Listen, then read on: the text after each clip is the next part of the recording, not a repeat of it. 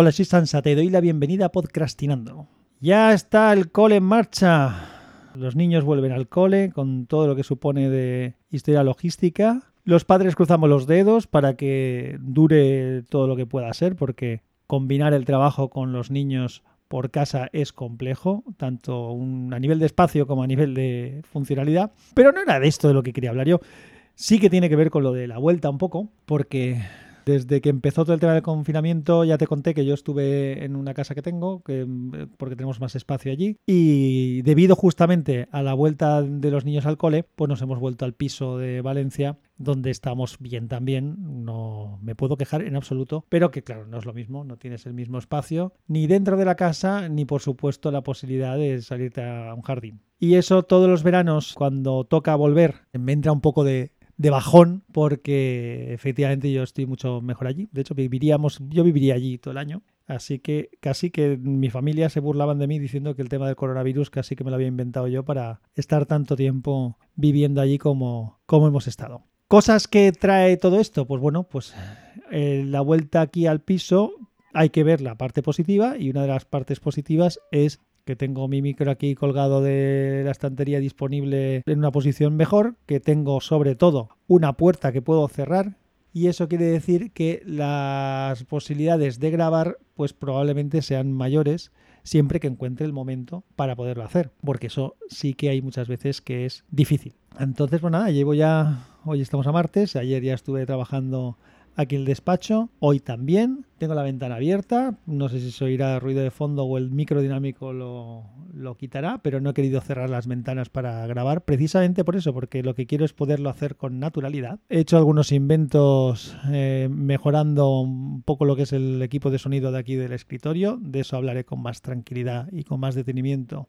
Lo dejaré para otro momento. Una de las cosas que ha traído todo el tiempo de confinamiento y después de, de verano es que he podido hacer un montón de cosas en la casa que tenía pendientes. Poner estanterías, poner muebles, poner lámparas donde no las había, porque había alguna zona que teníamos aún bombillas colgando en vez de lámparas.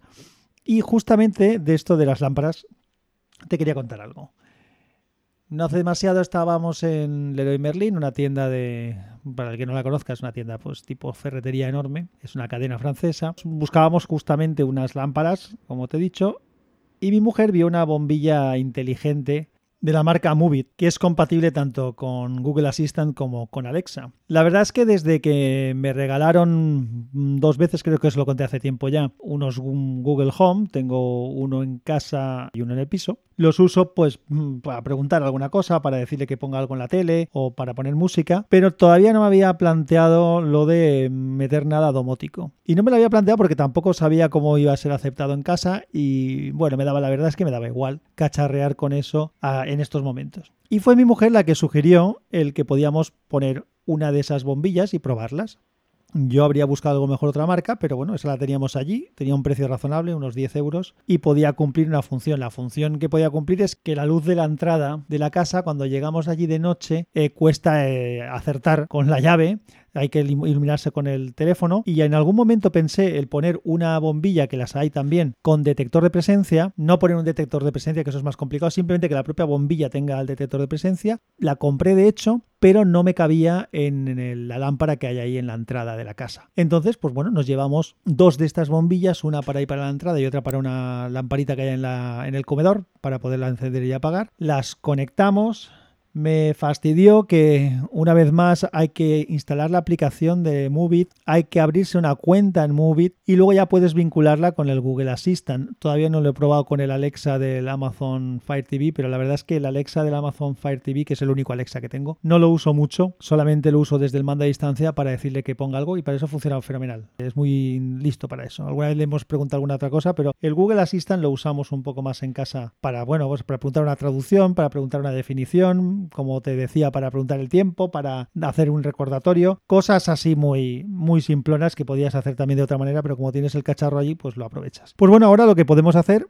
es comandar la bombilla esta. Es una bombilla que hace de bombilla, se enciende, se apaga, puedes regular la intensidad y puedes variar los colores. Lo de variar los colores es un poco tontería, aunque a mis hijos es lo que más les gracia les hace, ponerla de color azul, ponerla de color rojo, ponerla de color fucsia, ponerla de colores distintos. En realidad, desde mi punto de vista, lo que sí que es útil es que puedes variar la calidez, que la luz sea más cálida o más fría, más blanca, y la intensidad. Y con eso, pues vale. Y entonces, tanto desde la aplicación de Movit como desde Google Home, con dándole al botoncito y regulándolo con la aplicación se puede hacer o dándole órdenes de voz tanto al Google Assistant de casa como al del teléfono o incluso el otro día probé con el Android Auto con el coche y también funciona. Y una cosa que también, claro, como esto está todo vinculado con las cuentas, otra cosa que he probado es que desde aquí, desde el piso, si le digo al Google Assistant o a cualquier dispositivo desde aquí, desde el piso, que encienda la bombilla, pues lógicamente, aunque aquello esté a distancia,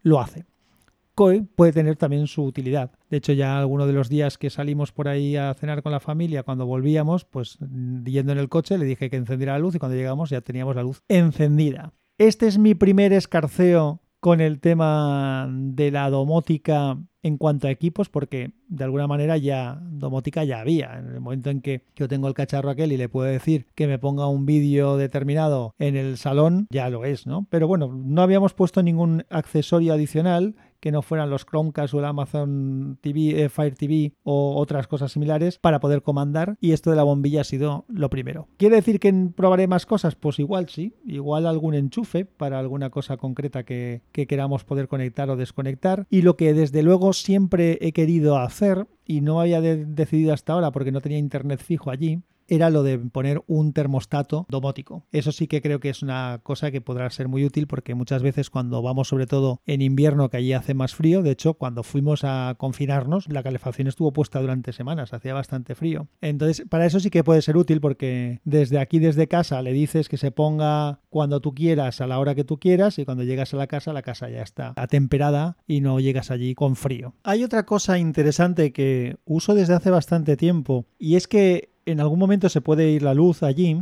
De hecho, hubo una temporada que se iba bastante la luz en casa, la corriente eléctrica, quiero decir. Y entonces, el problema cuando no estás en una vivienda y se va la corriente eléctrica es que cuando vuelves, y han pasado días, lo que hay en la nevera se te pudre todo. Aquello es un problema grande. Entonces, buscaba una manera de enterarme de si se iba la luz, qué hacer. Estuvimos viendo que podíamos poner una alarma que luego te avisara. Es decir, si tienes una conexión de internet, en principio podía resolverlo. El problema es que si tienes una conexión de internet y se va la luz, te quedas sin conexión de internet. Y al final, creo que mi amigo Mayón me comentó a ver si había alguna aplicación y estuve buscando aplicaciones de Android y encontré una aplicación, la verdad es que me habría venido bien que hubiera sido una aplicación de BlackBerry o de algún otro teléfono no, uso para poderlo haber aprovechado para ello, pero bueno, encontré una aplicación de Android que lo que hace es que mientras el teléfono está conectado a la corriente, con el cargador, te avisa y cuando el teléfono se desconecta, cuando lo desconectas de la corriente, entonces te permite mandarte un mensaje.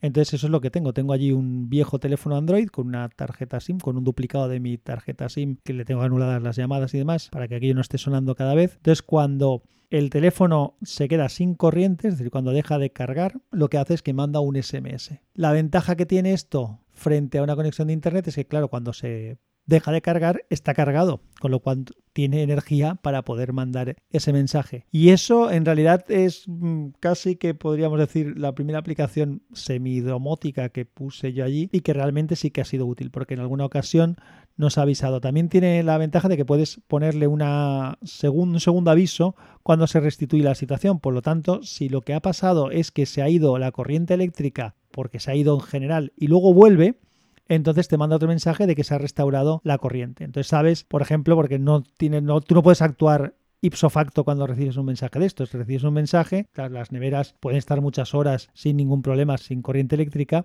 Entonces tú te organizas para cuando tengas un momento y hayas acabado tu jornada laboral o lo que sea, pues poderte acercar y resolver el problema. Así que es muy, es muy útil. Dejaría el nombre de la aplicación, pero la última vez que la busqué, creo que porque quería grabar un podcast para hablar de la misma, y no sé si lo hice al final o no. La verdad es que no lo recuerdo. Pero lo que sí que recuerdo es que estuve buscando la aplicación y ya no la encontré en la, en la Play Store. Así que si la localizo en algún momento y me acuerdo, te lo comentaré y la pondré en algún sitio para que tengas posibilidad porque es algo realmente útil o por lo menos para este tipo de situaciones es muy útil. Y antes de acabar comentarte que una de las cosas que sí ha tenido bueno el volver a la ciudad es que no me están picando los mosquitos. Perdón, las mosquitas. Un fuerte abrazo y que la fuerza te acompañe.